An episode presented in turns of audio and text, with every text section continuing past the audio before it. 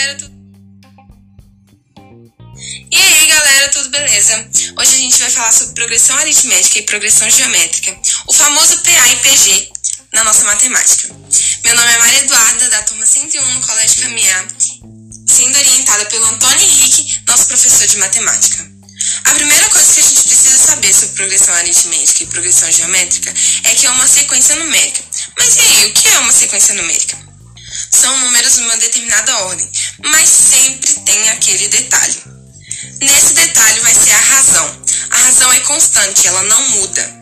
O que vai diferenciar o PA e PG é que no PA a gente vai sempre somar e subtrair ao termo anterior.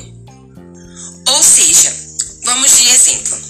Numa sequência numérica 2, 4, 6 e 8, a razão vai ser 2. Mas por quê? Porque ela sempre vai aumentar de 2 em 2. Segundo exemplo, 5, 1, menos 3, menos 7. A razão vai ser menos 4. Por quê? Porque sempre vai sair.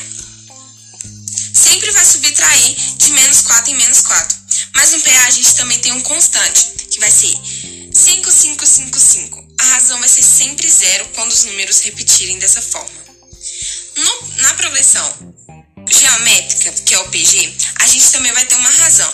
A diferença é que ela sempre vai dobrar, ou seja, vai multiplicar o valor da, do termo anterior. Exemplo: 2, 4, 8, 16. Ah, lembrando aqui, na progressão aritmética, para a gente colocar a, o resultado, a gente vai usar o R. Na progressão geométrica, a gente usa o Q só para dar uma diferenciada.